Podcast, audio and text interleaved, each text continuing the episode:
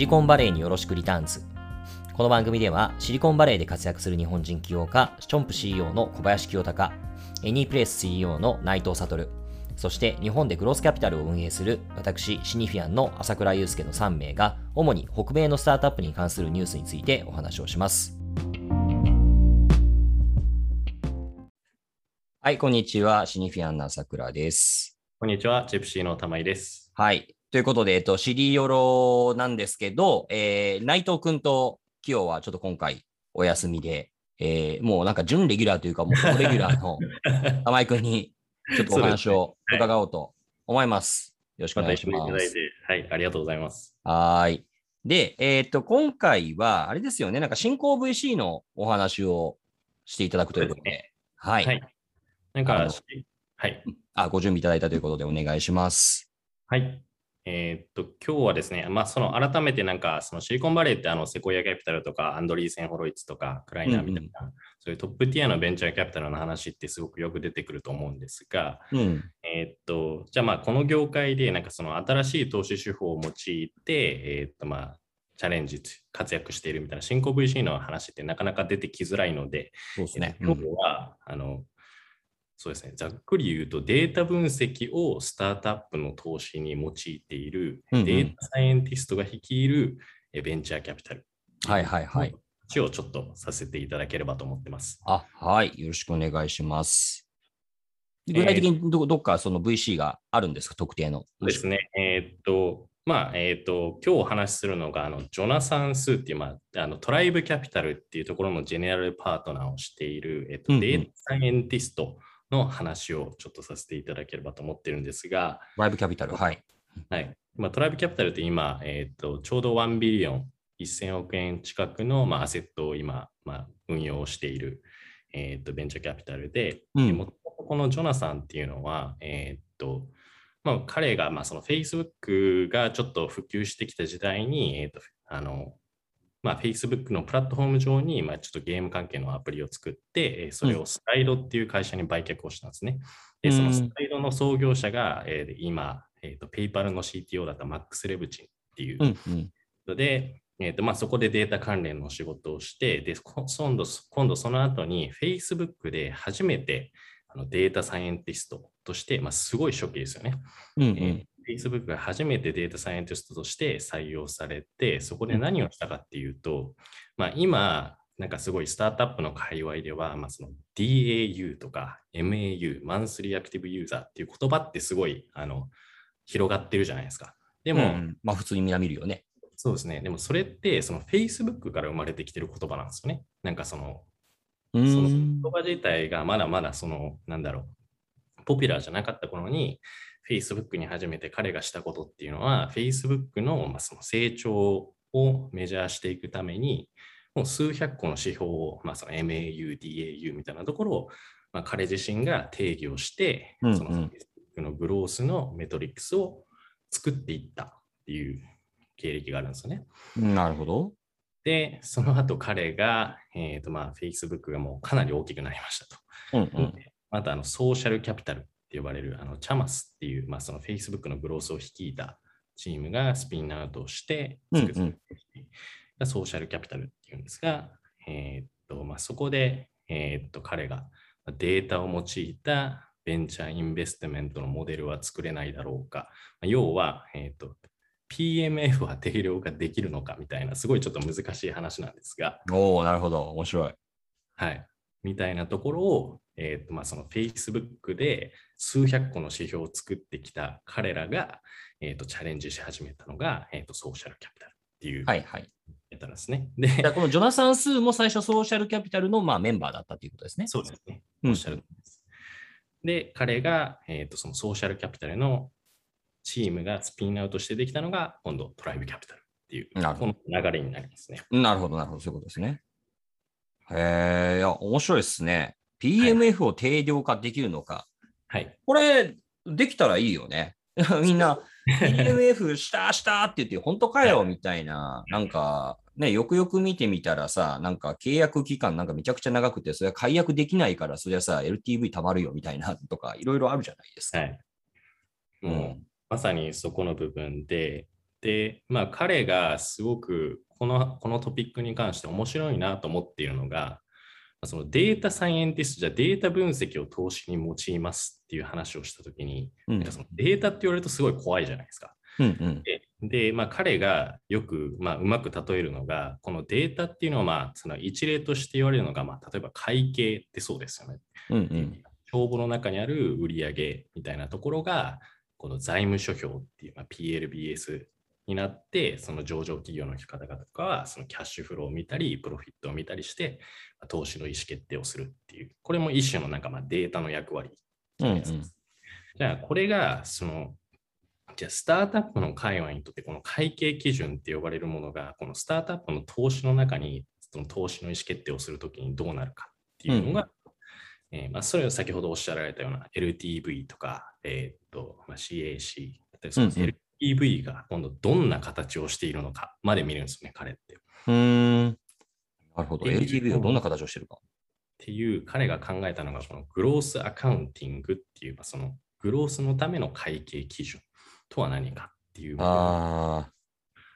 なるほど。シリコンバレーで、まあ、エイトボールっていう、まあ、代々ですごく有名になった、えーまあ、すごいマニアックな話なんですが、はい。ね、でまあ、例えば、えー、あの LTV の形っていう話で言うと、うんうん、よく言われるの多分 Amazon とかはそうなんですね。Amazon にサインアップした瞬間って多分最初は少額のあの買い物しかしないんですが、うんうん。まあ、非常に使うにつれてみんな購買頻度も上がっていくし、次はそどんどん増えていくんですよね。うんうん、じゃあこの LTV ってなんかすごいただの単発の数字で表現されがちなんですが、時系列で並べると、なんか使えば使うほどその消費者のなんか使う金額って上がっていくっていう曲線を描く LTV を使うケースもあるし、ネットフリックスみたいなサブスクリプションだと結構線形になりがち。もううん、で、例えばスラック、まあ、ソーシャルキャピタルでスラックとかボックスに出資したんですけど、すごいアーリーの時に。えーとでこれの典型がなぜか、なぜだったかっていうと、この LTV の線形がすごいあの美しいだったり、あとはこのクイックレイシオみたいな、なんかちょっとややこしいんですけど、うんうんうん、そういうデータを用いて、えー、っとまあ、意思決投資の意思決定がなされたっていう事例もありましたね。うん。今の話だとさ、そのアマゾンみたいな、どんどんどんどん1人当たりの購買価格が増えていくものの方が、なんだろう、ユーザーも増えるし、1人当たりの購買額も増えるし、すごくいいんじゃないのというふうに思ってしまいがちなんですけど、まあ、そうとも限らないんですか？さっきの線形が美しいって話ありましたけども。そうですね。で、まあ、LTV のな形みたいなところに注目するケースもあれば、まあ、これって特に、例えばなんか、SARS とかだと、えー、じゃあ、その、ユーザー、ユーザー数のアカウンティングじゃ伸びてます。あすごいね、じゃあ出資っていうんじゃなくて、どう伸びてるのかみたいなのをちゃんと内訳て見てるか。それは既存顧客から来てる収益なのか、新規顧客から来てる収益なのか、はいはいはいはい。それがどういうふうに減ってるのか、その減り方、それは新規顧客がすぐにチャンしてるのか、既存顧客がいくつ何年か経って消えていってるのかみたいな、うんうんうん、そういう内訳をちゃんと計算できる。だからなんか昔、ソーシャルキャピタルのなんかあの投資、なんかウェブサイトに行くと、そのスプレッドシートをアップロードするセクションがあったんですよね。うん、はいはいはい。で、でまあ、今トライブキャピタルとかも、そのあのデューデイをするときに、えー、っともうすごい大量のあのスプレッドシートというか、まあ、テーブルデータ、ベースを、うんまあ、アップロードして、彼らってまあそれをもとに400個から500個の投資のデューデリをするっていう、うんやってますね。なるほどね、面白い。これは、あの、もともと Facebook にいらした方ってことを思うと、C 向けが強いのかなっていうふうに思ってしまうんですけども、うん、あんまり関係ないんですか ?C とか B とかっていうのは。そうですね。あまり関係なくて、うんまあ、結構 SARS, SARS の場合はこういうものを見ますとか、マーケットの場合はこういうものを見ますみたいな、収益の深さを見る場合もあるし、エンゲージメントの深さみたいな、その深さだったり形みたいなところをすごいデータで取っていくみたいな。っていうそのデューデリに使うケースと、まあ、彼が言ってたのは今度ソーシングにも使うって言ってましたね。うん、ソーシングに使うというのは具体的にどういうことなんだろうね。例えば、なんか一緒になんか投資をする、まあ、コインベスター、うんえー、と選び方だったり、まあ、なんだろう、その使わな自分たちって膨大なそのディールフローだったり、うんうん一緒に出資を共にするパートナーみたいなのがいるんですが、はい。その中で、まあ、結構もう数百個をいちいち選んでたらキリがないっていうことで、うんうん。まあその今までどういうふうな実績があって、どういうふうな、どれぐらいのプレイ、なんか期間、このマーケットに存在をしていてっていう、この、なんだろう、付き合うべきパートナーを選ぶためのなんかまあソーシングに対して、えーっとちょっと、ちょっと具体的なものはまだちょっとあのわからないんですが、そこにも結構、あの、まあデータっていう言い方をするとあれなんですが、まあうんそういうふうに、あの、使うべき時間を選別するために使ってるっていうふうなことは言ってましたね。うーん。それはあの共同投資家の選び方ってことなんですかね？こう、そうですね。コインベスターの選び方っていうところに、そういったものを導入していると。えー、な面白いっすね。なるほど。これ、じゃあ、なんかそのビジネスモデル、例えば、まあ、Amazon であればマーケットプレイスだとか、はいまあまあ、EC とも言えるかもしれないけど、あの、まあ、両面ありますよね。うんまた、あの、まあ、SaaS 型のビジネスだとか、はい。まあ、SaaS とはちょっと違うけども、なんか Netflix みたいな C 向けサブスクリプションみたいなものだとか、いそういったビジネスモデルによって、なんか見てる指標っていうのは変わってくるんですかね。そうですね、えーおっしゃる通りで、例えばまあ SARS だと全然あのあの分析の仕方とか違うかなとは思いますし、かといっていろんなマーケットに使われるあの分析の仕方もありますし、えーとうんうん昔あの、ちょっと僕が翻訳したブログとかもあるんですが、はい。えーまあ、そのどういうふうにして、えーとまあ、なんだろう獲得コストに対する顧客のコホートサイズとか、うんうんえーコストに対する、まあ、その LTV がどれぐらいのリターン、あの割合であるのかみたいなのを、えーと結構もう全部公開してくれていて、うんうんうんうん。でまあ、最近だと、まあ、結局はその PMF イコール、まあ、そのそういうグループの指標が集まったものが、まあ、パターンが PMF だよねっていう、まあ、信念を彼が持っていて。うんはいじゃあ彼はその PMF は定量化できるのかという命題に対しては、できるんだということを主張しているそうで。すね。そうですね。で、まあ、例えばなんか彼た彼があの話してたのは、まあ、 Carta っていう、うんうんあの cap table をマネージメントするスタートアップありますね。はい。があるんですけど、まあ、日本でいう今のスマートラウンドさんマートラウンドそうですね。をしているときに、まあ、 Carta がすごいアーリーだったときに、まあ、本当に今、今みたいになんかあのセカンダリーマーケットみたいなサービスもなくって、もう本当に小さなキャプテーブルマネージメントの SARS ですみたいなツールだったときに、でも小さなトラクションしかないかって、あとはまあ創業者のストーリーみたいなところもあったんですが、うんまあ、結局、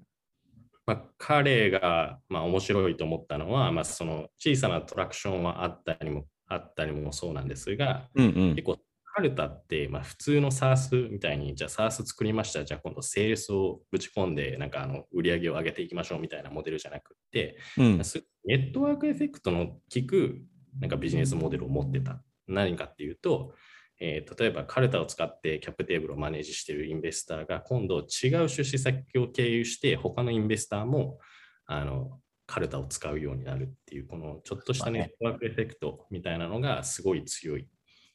ていうまあそのプロダクトの内部にえーっともうバイラリティが存在をしていてでうんうんで、まあ、それをエクセまあ、もちろんそれのシグナルがまあちょちょちょこちょこ出てきたっていうのもあるし、まあ、創業者のヘンリーみたいなのが、まあ、俺はこういうふうにまずここから始めてセカンダリーマーケット作るんだみたいなところをうんうん。して、まあ、えーまあ、もちろんそこのストーリーの部分って、まあ、その運だったりスキルだったり、まあ、これをやりきれる、創業者がやりきれるのかみたいなところは、まあ、やっぱりそのデータだけじゃ見れないですけど、やっぱりその、モデルとしてちゃんと評価をするっていう意味では、まあ、すごくそこでは役に立ったっていうふうな言ってましたね。なるほど、なるほど。あ面白いですね。まあ、つまりあれですよね、その投資家の方が、あーまあ、カルタ使っててこれ楽だなと思ったら、他の新しい投資先にもちょっとこれ使ってよっていうようなそうですねリファラルが働くし、まあ、逆にそのある投資家さん、今までカルタ使ったことない人が、その投資先がちょっとこのフォーマットでいつもレポーティングしてるから、ちょっとこれ見てくれますかっていうふうにやってきたら、あこれ便利じゃんってなって、あうち他でも使おうっていうふうになるよねっていう、うん、そういうことですよね。だから日本で言うとあれだな、やっぱりあの、まあ、クラウドサインとかが近いかもしれないですよね。ね。まさに、うん、まさにそうですね。まあ、ユーザーと、まあ、ドッキサインなんかもね、やっぱり出たときは、こんなんあるんだっていうふうに、はい。うん、相手側からのリクエストを受けて初めて知るってことありましたもんね。そうですね。まさにおっしゃる通りです。なるほど。これやっぱりけど、肝になるのはやっぱりデータの取得ですよね。そうですね。うん、だからそんなになんか、あの、なんでしょう、その、まあ、いろんな会社のもちろん検討をなさっているんだろうから、まあ、その会社からのデータ集約がベースになっているのかもしれないけど、うん、ただ、やっぱり世の中一般のスタートアップ、すべてのデータをちゃんと集めてきることなんで当然できるわけもないじゃないですか。だから、それがなんかね、何をベースにそんな十分なデータ量が確保できているのかどうなのか。うんうん、なおかつそれが本当になんだろうね。今この瞬間のデータじゃなくて、うまくいった会社の過去のデータっていうのを遡ってみて、えー、これだったらワークするって言った検証をしなければいけないはずで、それがね、できてるのなのかどうなのかなと気になるし、僕なんか容易に想像つくのは、いや、はい、とはいえ、スタートアップ側がそこまでデータあの出さないとかじゃなくて、そもそも整備できてないんすみたいな、一番ペインなんじゃないかなっていう気は聞いていて思いましたね。まあそうですね。なんか、まあ、シリコンバレーのシードステージでもほぼみんなトラクションついてるあのフェーズなんですよね。うんうんうん、ある程度、まあ、最低限のデータはある状態っていうものもあるし、まあ、もちろんなんかそのみんなみんながみんなそんな出せるデータないよねっていうのは多分あるあると思っていてで多分彼も同じ質問を受けていて、うんうん、でその際になんかこのマイケル・モビンソンかな、えー、っとまあ、投資のなんか成功の方程式みたいな本を書いたなんかその業界の人なんですけど、うん、それって彼ってまあその例えるのがまあ運とスキルを切り分けようっていう話をするんですよね。例えば、うん、そのバスケットボールとかは、あの、フットボールに比べて、その運によって左右されるものが少ない。もほぼスキルで結構勝敗が決まりやすいスポーツだよねっていう。だから、このこのセオリーを、じゃあこのスタートアップの、えー、っと、まあ、サクセスエクエージョンっていう本なんですけど、じゃあこれを、えー、っとベンチャーキャピタルの投資の世界に用いると、じゃあこの運とスキルをどう切り分けられるかっていう部分で、うん、まあ、その、そうですね、まあ、その全てが全てを判断できなくても、使うべき時間だったり、えー、っと、評価できる部分とできない部分の切り分けみたいなのができることで、まあ、前進はするでしょうっていう。なるほど。ですね。はい。うんうんうんうん。なるほどね。すごいね。なんか、ジョナサンが話してることがすごいインストールされてるから、もう、だんだん俺、玉井君がジョナサン数に見えてい や、なんか僕、あの、すごい昔、結構すごい、あの、いろんなアドバイスを、あの、直接本人からいただいたこともあって、えー、あ、そうなんですね。尊敬してやまない、あの、投資家の一人ではあるあるかな。なるほど。はい。同様の話として、今、そのトラクション出てるっていうような話ありましたけど、そもそもアーリーだと、ね、シードアーリーだとなんかそんなに大した情報、データってないんじゃないのっていう気もするんだけれども、なんでしょう、それがものすごく十分、なんだろうな、あの、過去のデータとして、えー、なんだろう、検証に耐えうるぐらいのボリュームのデータを貯めてるスタートアップに対して、アーリーって全然、なんか結構適当なものって多く含まれてんじゃないのって気もするんだけれども、どうですかうん。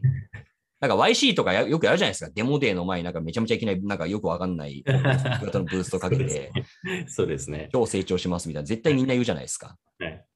いやもう、そう、おっしゃる通りだと思ってて、多分、だからなんかそこまで、なんだろう、まあ本当に、あの僕もなんかそのそ昔のソーシャルキャピタルのウェブサイトに行って、なんかそのスプレッドシートはアップロードできるのかなって試したことあるんですけど、うん、まあ、結構なあの分量だったんで、まあ、全てがす、全ての会社が全てここに当てはまるというよりかは、まあ、シードの中でも、なんかもうちょい、あの、成熟したシードみたいな感じの話なのかなっていうふうな気はしましたね。うん。だきっとなんかその、彼らもデータドリブンでやろうとすると、対応するデータのスタートアップ側も、データドリブンで自分たちのトラクションっていうのをちゃんとなんか明示化したいと、可視化したいというような意識を持ってやってきてる人たちが中心で、じゃないとそもそもアプライできないし、そうですね。逆に言うと、そういった人たちからするとね、なんか、仲間、なんか診断みたいな感じもするじゃないですか。俺たちこんなにデータ揃えて、データドリブンで会社経営してきて、きっとうまくいくと思ってるけど、それがじゃあ、えー、このトライブキャピタルみたいなところからどういうふうな評価をされるのかな、うんうん、見てみたいと思うし、うん、逆になんかそこからのフィードバックを得たいとか、うん、あのまあ、同じような思想のもと運営しているまあ、投資家の人からのフィードバックって受けてみたいよねっていうそうですね。が多分持つんでしょうね。うん、おっしゃる通りです。本当に。だから、だからまあこれ、まあ、逆に、まあ、僕がなんかまあ総じて面白いなと思うのは、えー、とまあそのこれが会計基準という、まあ、会計基準って多分500年、600年の歴史があって、それでも財務諸表のフォーマットって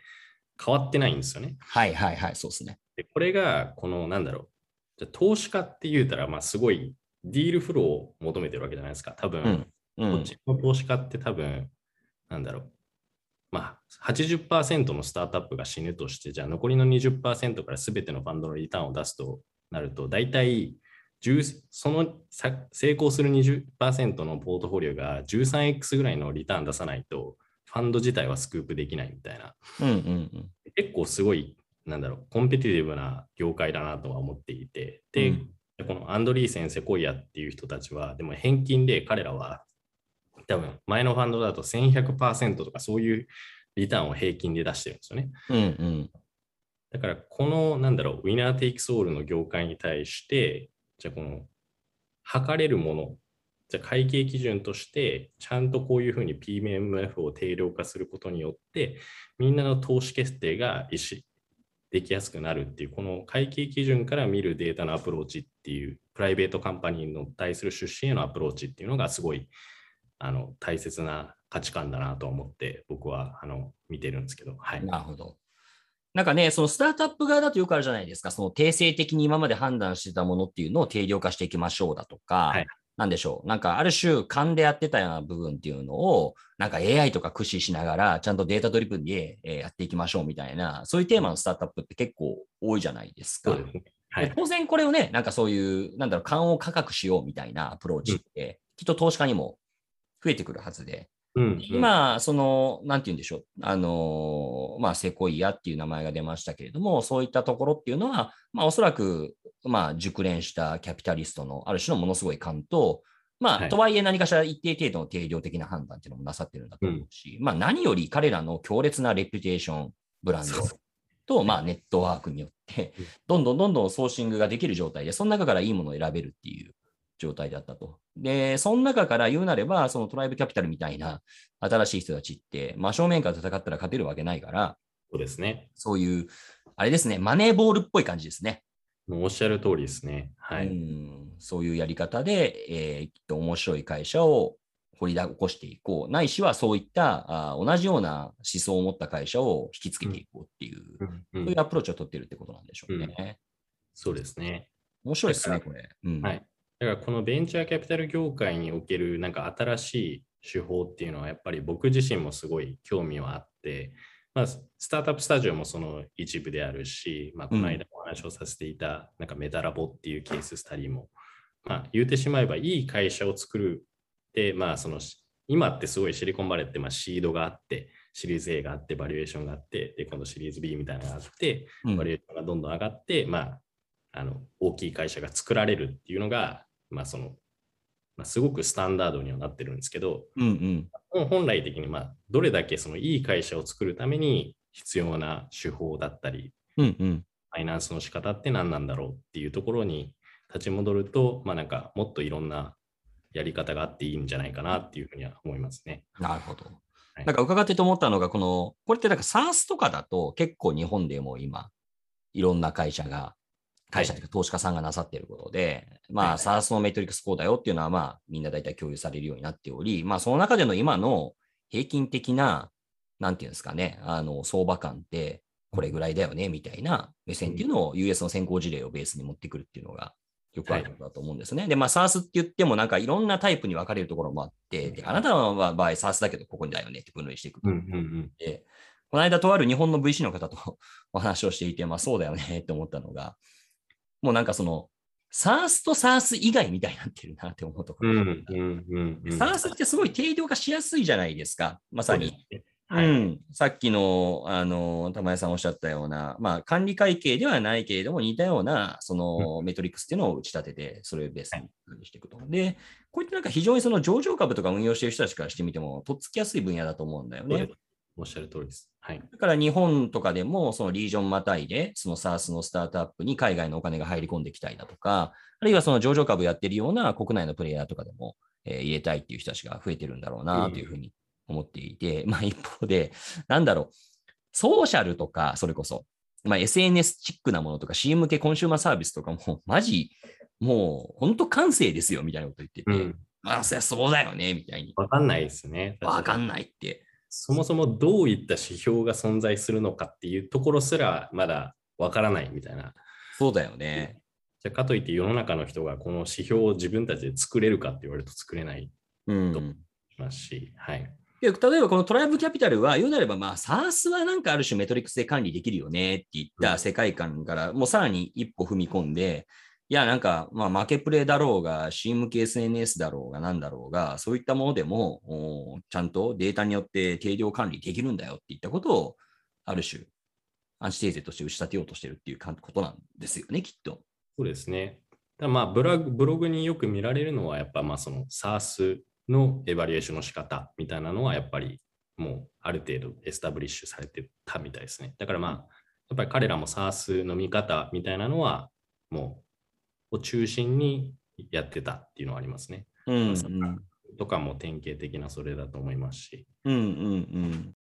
僕なんかこれ最後自分にちょっとガテン飲水をしてお話をすると、はい、さっきのけどそういったなんかそのいわゆる PLBS、CF みたいなもの以外の重要なメトリックスを打ち立てて、えー、それを基準に判断していこうって感覚って、僕はあの、ファイナンス思考という本を昔書いてるんですけれども、まあけどそこに書いてあることっていうのも結構似てるなという気はしました。何言ってるかっていうと、その、まああの僕はよくその、なんだろうな、対立概念として PL 脳っていうのを本の中で書いていて、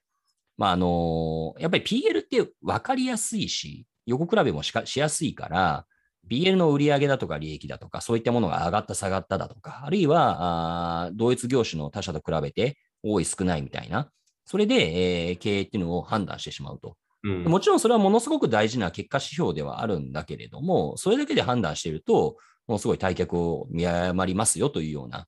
うん、まあ言っていて、で、